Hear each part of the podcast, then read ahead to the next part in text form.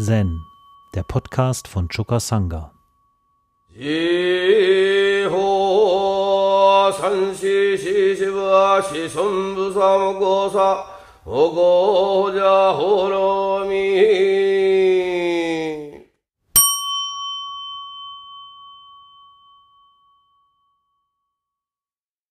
Der vierte Stand.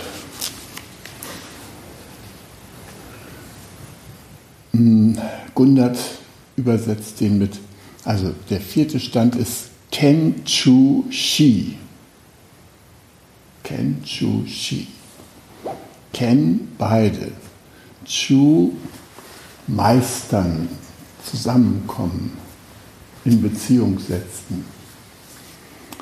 Shi Sho plus hell und dunkel in Ken vereint. es die Schwierigkeit der komplexen Begriffe, dass wir das bei uns irgendwie nicht so gut übersetzen können. Ähm, Im Englischen wird der Stand auch Arrival at Mutual Integration bezeichnet. Ja? Äh, Gut, also das sind verschiedene Übersetzungen, verschiedene Namen. Ne? Äh, Sekida zum Beispiel nennt den Stand Vollkommenheit im Hen.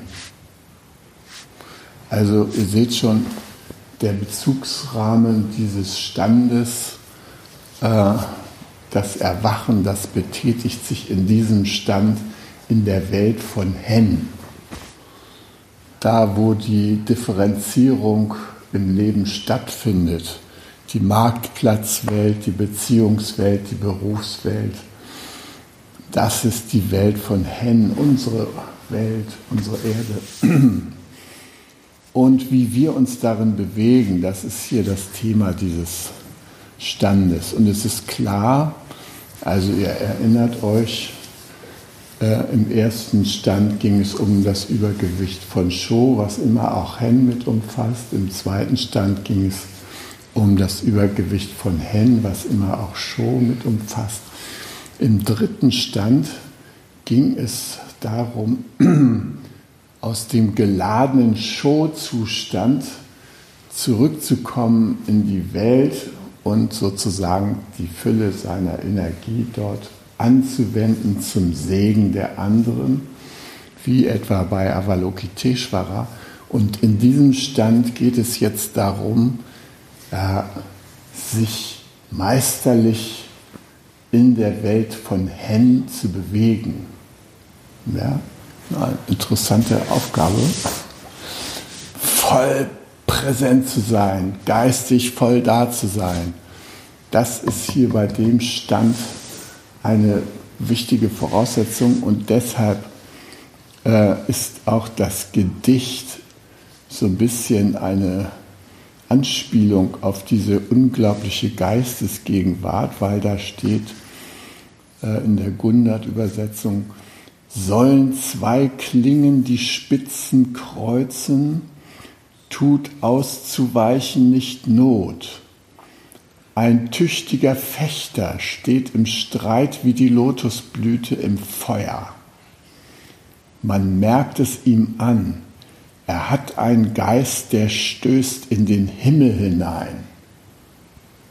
Sekida drückt es etwas schlichter aus. Zwei gekreuzte Schwerter, die Geister des Kriegers, wie eine Lotusblume im Feuerglanz scheinend, Schwing dich hoch hinauf, durcheile den Raum. Man könnte sagen, das ist der Stand der Performance von Zen-Geist. Ja, dieser Geist von mir wurde auch gerade eben herausgefordert. Ich habe hier mein T-Shirt schön eingetippt und für euch aufbereitet meine Gedanken dazu. Und dann kommt dieser typische Mal-Eben-Effekt, ne? wie man das immer so kennt, wenn man mit den Computern zu tun hat. Jetzt mal eben noch ausdrucken. Ja, ja und nichts tut sich. Der eine Drucker läuft nicht an, der zweite Drucker läuft nicht an.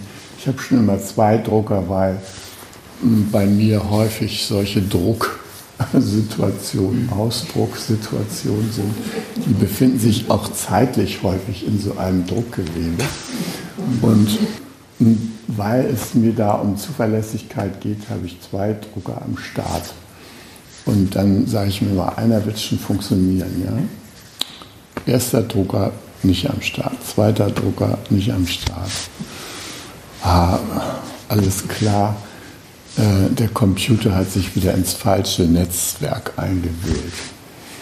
Will ich kontrollieren? Nix da. Kann man nicht reingucken. Also ähm, die Verbindung zum Internet irgendwie total blockiert. Ja. System meldet irgendwie, funktioniert nicht, soll ich das ignorieren oder soll ich das äh, beenden? Beenden, alles funktioniert nicht. Also. Hm. ja gut, also denke ich mir, auf dem Stick ist es nicht, sonst hätte ich euch den Stick mitgebracht und hätte gesagt, hier ist das T-Shirt drauf, ne? will sich mal anhören, hier, ich reich mal rum. In der Laune war ich schon schlussendlich habe ich kalten Neustart gemacht, in der Hoffnung, dass mir nicht die ganze Datei verrauscht ist im, äh, im großen Nichts, also im dritten Stand vorher. okay, glänzenden Augen, hoffe euch noch mit einigen Gedanken erfreuen zu können. Ja, ja also der Performance-Stand von Zen-Geist. Ja. Und ähm, ja, dieses Bild, was da äh, verwendet wird, ist das äh, des tüchtigen Fechters in einer konfrontativen Situation. Das ist natürlich klassisch eine Situation, die äußerste Geistesgegenwart erfordert weil ja unter Umständen das Thema von Leben und Tod da auch eine Rolle spielt. Und ähm, es ist klar, dass da jetzt der Fechter nicht einer ist, der jetzt Achtsamkeitspraxis im Sinne von äh, Mindfulness Industries Incorporated äh, da an den Tag legt, ja, also alles ganz klar und wach, sondern äh, zu dem, zu dem Zen-Geist des Fechters gehört noch ein anderes Element. Er kommt ja aus dem dritten Stand, aus dem Stand, wo er das Mitgefühl äh, praktiziert hat und entwickelt hat. Ja? Also der Fechter nicht mit der Vorstellung in das Gefecht, er müsste den anderen töten sondern in den Kampfkünsten des Ostens steht im Vordergrund, sich in dieser Fähigkeit zu schulen und dabei das Geheimnis der Fechtkunst zu wahren. Und das Geheimnis der Fechtkunst ist kein Ernstfall. Mehr nicht den anderen wirklich überwältigen wollen. Und das lernen auch alle Leute, die so Judo und Jiu-Jitsu und so weiter machen. Mein Sohn, der hat ja mit großer Freude Jiu-Jitsu gelernt. Und immer wieder wurde er angehalten von seinem Lehrer, das wird nicht in einer ernsthaften Situation oder einer Ernstfallsituation angewendet. Natürlich muss man das so ein bisschen äh, raustaxieren. Was, wo ist die Grenze zum Ernstfall und wo darf man doch auf die Fertigkeiten zurückgreifen. Äh, mein Sohn hatte da eine herausfordernde Situation, als er noch kleiner war, ja, so siebte Klasse oder sowas. Ähm, zur damaligen Zeit, äh, da gab die Firma Aral ähm, solche kleinen Ballpunkte heraus. Da konnte man äh, schlussendlich, wenn man genug getankt hatte, das war die Voraussetzung. Kleiner Beitrag zur Erdölindustrie war schon erforderlich. Da konnte man so in so einem Heftchen diese Bällchen ein, äh, da wie so ein Rabattheft. Und zum Schluss gab es einen Basketball. Mein Sohn, er ging immer mit mir zum Tanken, um zu sehen, ob die Punkte endlich reichten für einen Basketball. Schließlich hatten wir es geschafft. Ich habe ihm den Basketball geschenkt. Und in der Waldorfschule in Minden, da hatten die so in der Pause so ein schönes Basketballfeld, wo die Kinder Basketball spielen durften mit ihren eigenen oder sonstigen Basketballen. Und er war natürlich schon ganz wild darauf, äh, seinen Basketball, den frischen neuen, da auszuprobieren. Und er, geht so los und äh, macht sich, freut sich auf die große Pause mit Basketball. Kommt einer aus einer Klasse über ihn an und schnappt ihm den Ball weg und so. Und mein Sohn ruft ihm nach, aha, ich sehe, du hast das Bedürfnis zu spielen. Bring bitte den Ball nachher zu meiner Klasse zurück. Ja? ja, der brachte den Ball auch zurück und okay, am nächsten Tag kam wieder eine große Pause, mein Sohn wieder strahlend mit seinem Ball, ist richtig mal. Derselbe Typ kommt wieder, schnappt sich den Ball. Diesmal setzt mein Sohn hinterher und mit einem seiner gelernten Kunstgriffe, so am Handgelenk, legt er den kurz mal auf die Erde wieder und sagt, aha, ich sehe, du hast immer noch ein Bedürfnis zu spielen du, ich habe ein Bedürfnis nach Respekt. Wir müssen das irgendwie zusammenbringen. Ja? Einwandfrei GFK-mäßig die Situation verarbeitet. Also er hat Mitgefühl gewahrt und war trotzdem total geistesgegenwärtig in dieser Situation. Hat mich gefreut, diesen Bericht zu hören. Der Fechter oder der derjenige, der in den Kampfkünsten äh, sich bewandert macht, ist darauf eingestellt, seine Fähigkeiten zu schulen, um sie im Ernstfall nur zu demonstrieren, aber nicht zur Überwältigung des anderen einzusetzen. Im Aikido ist das noch sehr äh, präsent. Da wird zum Beispiel, äh, wenn man angegriffen wird als jemand, der Aikido beherrscht, von einem äh, von jemand, der eben nicht im Zen-Geist versiert ist, sondern im Otto-Normalgeist und denkt, dem Blödjan, dem klaue ich jetzt das Portemonnaie oder sowas.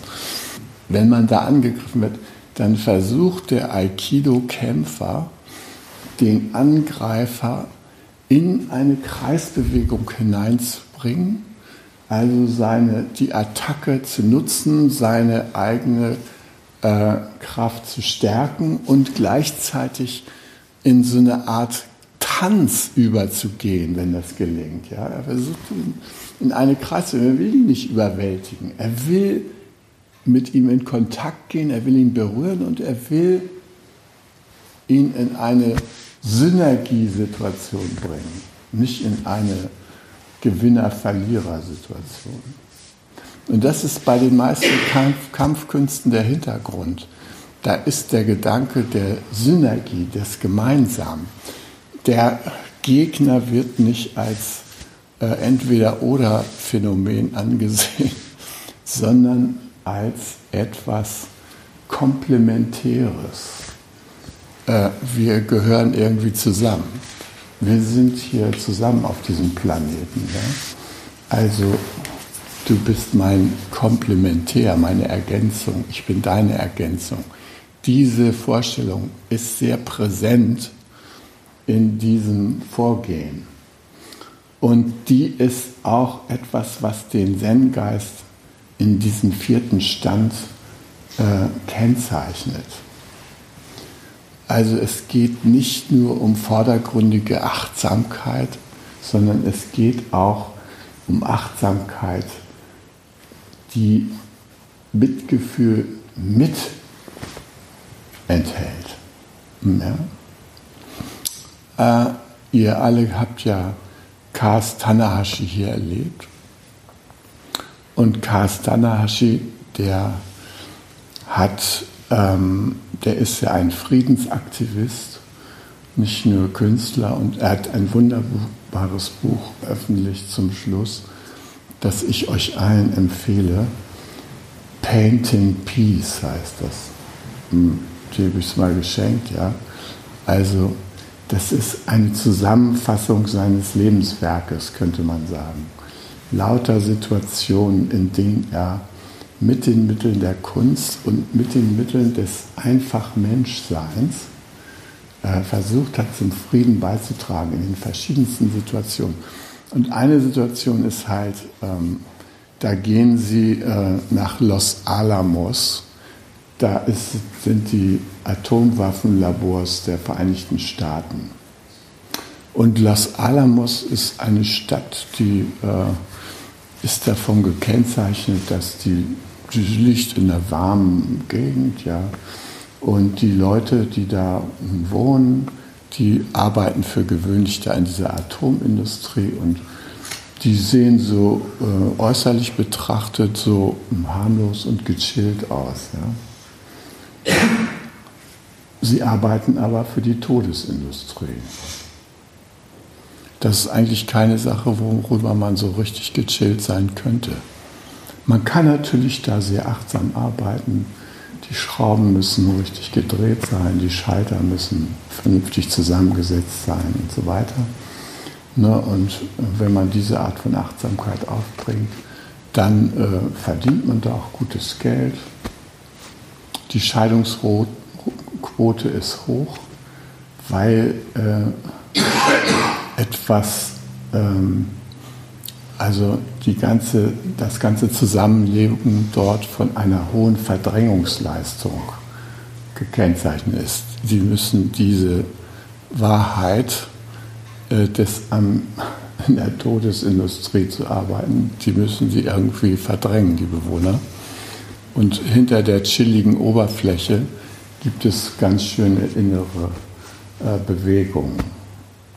Ja, daran wollte Kars anknüpfen und hat da so eine Demonstration organisiert und viele Leute kamen dann, die sind dann sozusagen auf das äh, Eingangstor des äh, Laboratoriums dazu, um die Arbeiter, die da hinfahren und so zu erreichen.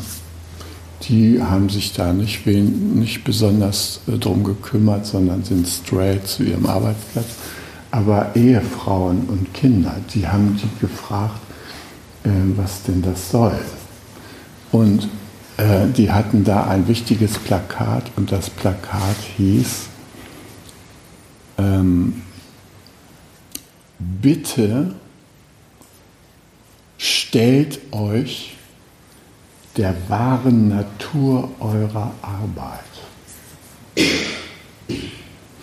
Das heißt, äh, in diesem Stand ist es auch wichtig, dass wir ein Bewusstsein davon haben, was ist eigentlich die wahre Natur unseres Seins, unserer Arbeit, unseres Handelns. Ja? Nämlich, was ist die wahre Buddha-Natur davon? Und was ist die Natur unserer Arbeit, die wir da verrichten? Sich darüber im Klaren zu sein. Und ich meine, dieses Problem haben sehr viele von uns. Man geht, lässt sich irgendwo beschäftigen und dann hört man, wem diese Produkte da nun so dienen, ja? Und welchen Zwecken. Und das ist sehr herausfordernd, sich in dieser Situation wirklich mit dem vierten Stand da äh, zu wappnen. Ja? Und in diesem vierten Stand dann gewurzelt zu sein.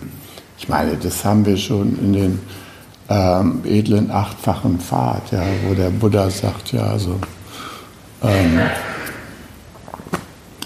äh, ähm, vollkommener Lebenserwerb. Also, dass man da kein Schlachter ist und kein Militär und so weiter. Äh, diese Berufe scheiden schon mal von vornherein aus. Ne?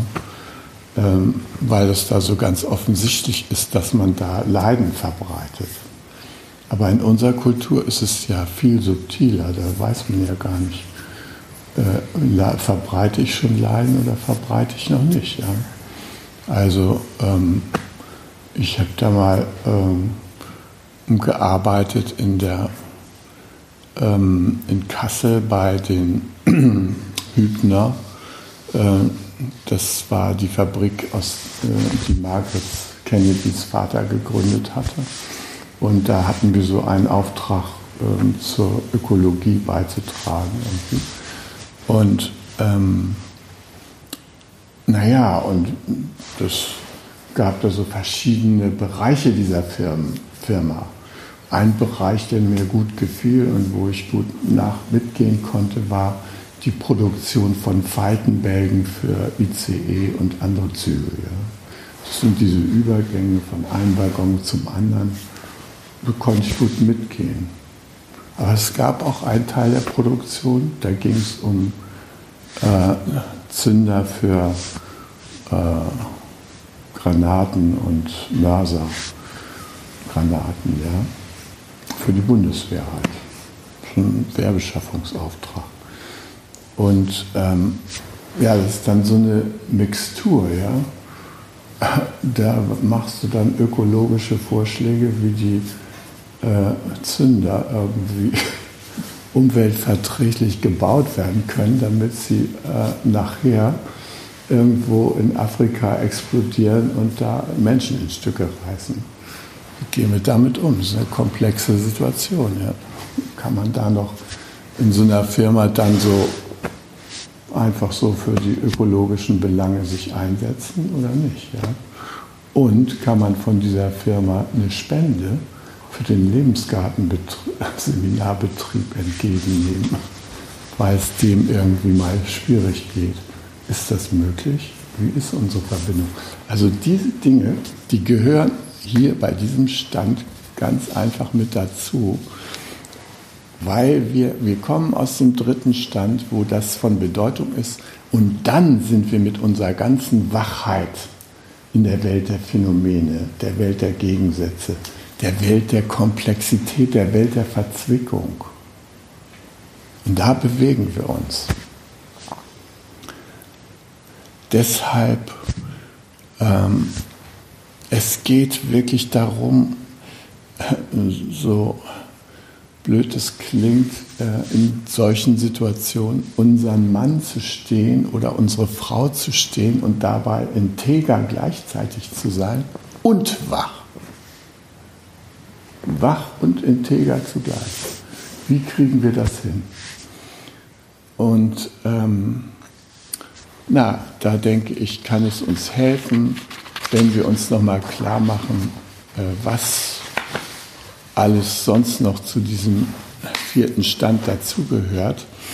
Ähm, interessanterweise äh, setzen sich ja die ganzen fünf Zeichen der Gui auf der äh, I Ching-Ebene, äh, setzen sich zusammen aus den Zeichen für das Sanfte, ja, und für das Heitere. Also sind immer Kombinationen. Für das Sanfte steht für Show, das Heitere für Hen. Und dann werden diese Zeichen für Show und Hen, diese Trigramme werden dann kombiniert und im Falle des vierten Standes haben wir das Zeichen die innere Wahrheit. Ja, da steht halt äh, das Sanfte über dem Heiteren. Beim dritten Stand, wo das große Übergewicht als Zeichen rauskommt, da steht das Heitere über dem Sanften. Und dadurch entstehen vier äh, starke Striche in der Mitte und das gibt die innere Stärke, während hier zwei, St zwei äh, unterbrochene Striche ähm, bei der inneren Wahrheit in der Mitte stehen, äh, die sozusagen von äh, jeweils zwei starken Strichen umgeben sind. Und auf diese Weise entsteht so eine Lehre, äh, die auch sozusagen als Leerheit im Herzen anzusehen ist. Also diese innere Wahrheit, das ist ein äh, wichtiges Moment dieses vierten Standes. Und da können wir auch bei uns selber prüfen. Folgen wir in unserem ganz konkreten weltlichen Handeln, folgen wir unserer inneren Wahrheit, folgen wir unserem Herzen oder tun wir das nicht? Ja? Und ich denke mir, das ist für uns sehr, sehr wichtig, sich immer wieder darüber im Klaren zu machen. Letztendlich geht es um diese innere Wahrheit und darum, diese innere Wahrheit auszudrücken. Ähm, die klassische äh, Prüfsituation, jetzt wenn wir mal die Koans angucken, sind ja immer die Mondos. Da geht es ja immer, ist die Person geistesgegenwärtig oder nicht, der man begegnet. Ja? Die ähm, Mondo-Leute, die haben ja auch oft so ziemlich barsche oder harsche Formen, mit denen sie sich da begegnen. Gleichzeitig sehen sie darin den Ausdruck tiefster Herzensverbundenheit. Ja? Die kommen da aufeinander zu, der eine haut dem anderen eins mit dem Knüppel über die Schultern und das heißt, herzlich willkommen, mein geliebter Freund. Ja? Fragt man sich natürlich als Normalmensch, wieso drücken die das nicht gleich so aus? Ja? Warum müssen die da mit dem Knüppel aufeinander? Ja, äh, diese Art von Mondos, die lebt davon, dass man den anderen in seiner Geistesgegenwart herausfordert. Ja? Es ist ein, ein Geschehen, dem zugrunde liegt Herzensnähe, aber trotzdem auch dieser herausfordernde Kontakt. Und das ist für uns, die wir das üben, mit diesen Mondos umzugehen, häufig irritierend. Ja? Wieso äh, verhalten sich dann so äh, merkwürdig, ne? für uns nicht nachvollziehbar. Warum muss man sich jede ihrer Handlung erst in Herzenssprache übersetzen, um den äh, eigentlichen Sinn davon zu erfahren? Ja, also Mondo, aber natürlich äh, in gewisser Weise bewegen wir uns in der Normalwelt auch in einer Welt der Mondos. Ja? Äh, auch Partner schreien sich manchmal an. Und ähm, naja, das ist davon Bedeutung, wie wir diese Situation dann sehen. Sind wir geistesgegenwärtig und sehen darin, äh, dass der andere sich für sich selber einsetzen will oder sowas? Oder sehen wir darin was anderes? Ja? Sehen wir darin eine Attacke?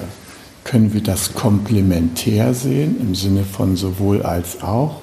Oder gehen wir in die Opferwelt von entweder oder? Hm, das ist unsere Entscheidung. Ja? Brinsei sagt, wenn ihr überall die Umstände nutzt, dann springt ihr auf im Osten und sinkt nieder im Westen springt auf im Süden und sinkt nieder im Norden, springt auf in der Mitte und sinkt nieder am Rand, springt auf am Rand und sinkt nieder in der Mitte. Lauft auf dem Wasser, als sei es Land, und lauft auf dem Land, als sei es Wasser. Das ist ein Ausdruck davon, dass es im Zen um die Meisterschaft geht, innerhalb der Umstände oder der Objekte. Und zwar die Meisterschaft liegt darin, wirklich mit allen Hands tatsächlich in Verbindung zu sein. Und das kann ich, kann ich nur, wenn ich in dem Augenblick nicht erfüllt bin so von meinem eigenen Senf, sondern wenn ich sozusagen aus der Kraft der Leerheit heraus agiere dann kann ich die Situation, dann kann ich das So-Sein der Umstände wirklich annehmen und dann muss ich nicht projizieren. Und ähm,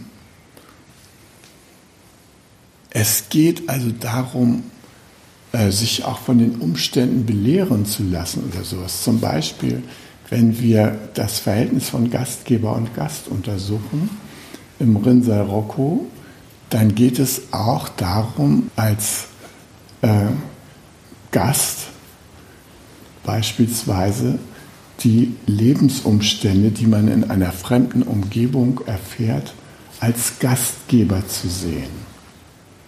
Wenn ich also nach Kyoto komme und mich da in der Stadt bewege, dann nehme ich alle diese ganzen unbekannten Umstände, denen ich begegne, als Gastgeber. Das ist eine Welt, die kenne ich noch nicht. Der setze ich mich aus und da mache ich meine Erfahrungen. Und mir ist es in Kyoto so gegangen, ich habe mich da irgendwie an die Bushaltestelle gestellt, dachte, da geht es da Richtung Tempel und da wird da der Bus irgendwann ja mal kommen, bis ich merkte, ach ja, wieder mal links und rechts, da ist ja Linksverkehr, stand ich an der falschen Straßenseite. Das sind alles Dinge, die man da erfährt. Ja? Äh, oder man will da im Tempel mal irgendeine Tüte aufmachen. Da sind ja alle Sachen mindestens siebenmal verpackt, ja. äh, bevor man da an den geheimen Inhalt da rankommt, muss man sich durch einige Verpackungen durcharbeiten. Und äh, ich kriegte eine Sache nicht auf und da bin ich irgendwie zu Gänzern gegangen und habe gesagt, kannst du mir mal sagen, wo das hier aufgeht? Da sage ich, steht doch drauf. ja, steht drauf. Wohl wahr. Bloß, ich konnte es nicht lesen. Ja. Also, so, und das ist das. Die Umstände sind der Gastgeber. Und ich bin der Gast. Ja. Und es ist meine Geistesgegenwart gefordert, äh, diese Umstände als Gastgeber wirklich wahrzunehmen und äh, zu meiner Hilfe und nicht zu sagen, ja, immer ich. Wenn ich meine Packung aufmachen will, dann geht das nicht. Ja, äh, äh. ja. dann tauchen wir in diese scheiß Opferwelt ab. Ja? Nein, es ist egal, was passiert. Der Drucker stürzt ab, na gut, stürzt ab, also gut. Ne? Das machen wir jetzt so. Ja, in dieser Haltung bleiben und dranbleiben, ja. Und auch in der Partnerschaft, ja man kriegt irgendeine äh, äh, Botschaft, die einem nicht so gut gefällt. Trotzdem versuchen wir in der Geistesgegenwart zu bleiben und das als ein Geschenk der Umstände anzunehmen, mit dem wir umgehen können. Ja?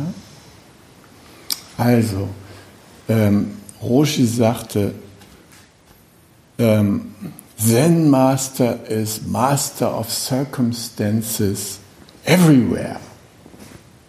Zen Master ist Master of Circumstances everywhere. Zen Meister sind überall Meister der Umstände. Und dann fügt er hinzu, Zen Master is only Master of Circumstances, nothing else. Also, wir sind auch nur Herren der Umstände. Wir sind keine Wundertäter, keine Therapeuten, gar nichts. Ja? Wir sind einfach nur Master of the Circumstances. Und das ist auch, hat auch eine demütige Seite, weil die Circumstances sind manchmal groß, manchmal kleiner, manchmal kann man sich den leicht aussetzen, manchmal weniger leicht. Ja? Und Master of the Circumstances, die Welt so nehmen können, wie sie ist und trotzdem dabei im Mitgefühl bleiben. Das ist das Vorgehen, was wir brauchen. Und wir können das leichter auch deshalb tun, weil wir äh, aus Zen-Sicht ja die Welt sehen als äh, miteinander äh, aufeinander bezogen, so wie zum Beispiel im, in den vier Dharma Dhatu. Bei den vier Dharma Dhatu, das, das ist die Kegon-Philosophie, bei den vier Dharma Dhatu, äh, da gibt es den äh, vierten Dharma Dhatu, Jiji Muge Hokai, das Reich der ungehinderten gegenseitigen Durchdringung der Phänomene. Also nochmal zum Mitschreiben. Das Reich der ungehinderten gegenseitigen Durchdringung der Phänomene. Die Auffassung, dass sich die Phänomene gegenseitig durchdringen, die sind nicht, die stehen nicht für sich, die erscheinen für sich, aber in Wirklichkeit durchdringen sie sich gegenseitig.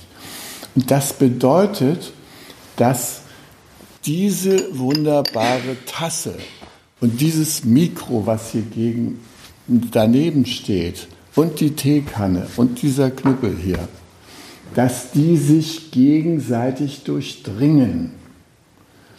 Wenn die Tasse schön erscheint, erscheint auch das Mikro schön. Wenn die Tasse nicht wirklich in ihre Form hineingeraten könnte, ja, dann könnte auch das Mikro nicht wirklich entstehen. Es könnte nicht wirklich sich entfalten. Also meine Entfaltung und die Entfaltung der Gegenstände um mich herum, das gehört zusammen. Wir sehen, dass wir in der Welt der gegenseitigen Durchdringung uns bewegen. Und das gilt für das ganze Universum. Also als Frau weiß man zum Beispiel, dass man durchdrungen wird von den Kräften des Mondes. Da haben die Frauen halt ihre Mondzeit. Ja? Der Mond macht sich bemerkbar mit seinem 28-Tage-Rhythmus. Das spürt die Frau in ihrem Körper. Ja? Die Männer spüren es wahrscheinlich auch, aber sie können es nicht so verorten. Und wir können sehen, dass ähm, die Venus geozentrisch betrachtet eine, äh, eine Umlaufbahn um die Erde beschreibt, die fünf große Schleifen am Himmel zeichnet innerhalb von zwei Jahren. Alle zwei Jahre steht sie wieder am selben Ausgangspunkt und da beginnen wieder diese fünf Schleifen. Und interessanterweise versuchen die Blütenpflanzen mit den fünf Blütenblättern diese wunderbare Bewegung der Venus, die als der hellste Stern am Himmel erscheint, nachzuzeichnen. Ja? Also das Venushafte, der Planet, der spiegelt sich wieder in den fünfblättrigen Blütenpflanzen. Das sieht man den Pflanzen nicht an. Aber man könnte sich vorstellen, wenn die Venus da nicht am Himmel erscheinen würde, dann würde diese fünfblättrigen Blütenpflanzen gar nicht zur Existenz gekommen sein oder gar nicht erblühen. Ja? Erblüht die Venus, erblühen die fünfblättrigen Blütenpflanzen. Dieses Verhältnis, das ist jetzt ja nur ein kleines Beispiel, wie sich alles durchdringt. Ja? Äh, es ist eben so, alles durchdringt sich, was existiert und ich meine, es liegt natürlich auch daran, da irgendwann gab es mal den großen Knall und dann war alles unterwegs. Und es hatte ja eine Dynamik. Und das sind ja alles nahe Verwandte, die da durchs Universum fliegen. Ja? Und deshalb im, im Lakota-Tradition oder anderen indianischen Traditionen, wo es Schwitzhütten gibt, da gehen die Leute in die Schwitzhütte und was sagen sie? Seid gegrüßt alle Verwandten. Da sind jetzt nicht die fünf People gedacht, die jetzt da in der Spitze drin sitzen. Nein, ist das ganze Universum gedacht. Die Steine werden als nahe Verwandte angesehen. Die Tiere, die Pflanzen, alles sind nahe Verwandte. Und eine Tragik unserer Zeit ist, dass wir zu dieser Verwandtschaft innerlich den Bezug verloren haben. Für uns sind das keine Verwandten mehr, die Hähnchen und so weiter, die wir hinterher essen. Die brauchen unser Mitgefühl nicht. Ja? Wir haben ja die ganze Natur als Menschen so wahnsinnig verändert, äh, dass es äh, kaum noch Wildtiere gibt, dafür ungezählte Millionen von Katzen, Hunden, Rindern und so weiter, Hähnchen, Hühnchen, und so. Aber diese Tiere, die wir so als Nutztiere verstehen, denen begegnen wir ja in der Regel nicht mit sehr großem Mitgefühl, außer mit diesem äh, Übermitgefühl äh, den Haustieren gegenüber, die wir als Partnerersatz adoptiert haben. Also wenn mein Hund Bello äh, für meinen nicht vorhandenen Partner steht, ja, Bello, sei schön brav, mach Sitz. Ne? Das hat der Partner nicht gemacht, obwohl das auch wünschenswert gewesen wäre. Ja, aber Bello macht Sitz, ja. Und wenn der Bello dann irgendeine äh, kleine Schramme hat und so, dann nichts wie zum Tierarzt, da werden auch mal 500 Euro auf den Tisch gelegt damit bei Bello irgendwas gerichtet wird. Und wenn Bello nach 1200 Jahren in die Grube fährt, dann äh, gibt es an manchen Orten in der Welt Friedhöfe für Bellos. In den USA ist das weit verbreitet. Äh, am Volkstrauertag, das ist so ein Volkshundetrauertag, da geht man da hin und stellt seinem Bello noch mal ein paar Blümchen aufs Grab. Ja. Das ist ein perverses Verhältnis zu, zu den Tieren geworden. Der, der, auf der einen Seite wird das überbetont, das Verhältnis, auf der anderen Seite, da wo es nötig wird, wo das Mitgefühl wirklich angesagt wäre, da findet es überhaupt nicht statt. Wir leben da in einer dissoziierten Auffassung der Welt, was die wirkliche Verwandtschaft angeht. In Wirklichkeit sind wir mit allem verwandt, sogar mit Bruno. Die haben wir jetzt auch aufs Foto mit drauf gekriegt, ja, unser guter Bruno da hinten. Ja, wir haben ein persönliches Verhältnis zu ihm. Wir gehen mitfühlen mit ihm um. Ne? Also Jürgen, der hält da Instruktionen bereit, dass Bruno gut geht, ja. Und ähm, das ist auch richtig, ja. Da sind wir gegenwärtig, geistesgegenwärtig beim Umgang mit unserem Bruno. Ne? Zen-Forschung ist nicht wie die normale naturwissenschaftliche Forschung, dass wir äh, die Dinge zu den Objekten unserer Betrachtung machen, mit denen wir nichts zu tun haben, sondern im Zen forschen wir, wie es immer so schön heißt, indem wir zur Blume werden.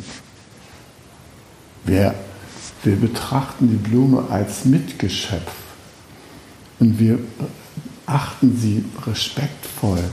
Da blüht sie da so in so einer kleinen Mauerritze, ja, und strahlt der Sonne, der Morgensonne entgegen, ja. Ein Mauerpfeffer zum Beispiel, schöne kleine süße Blüte, ja.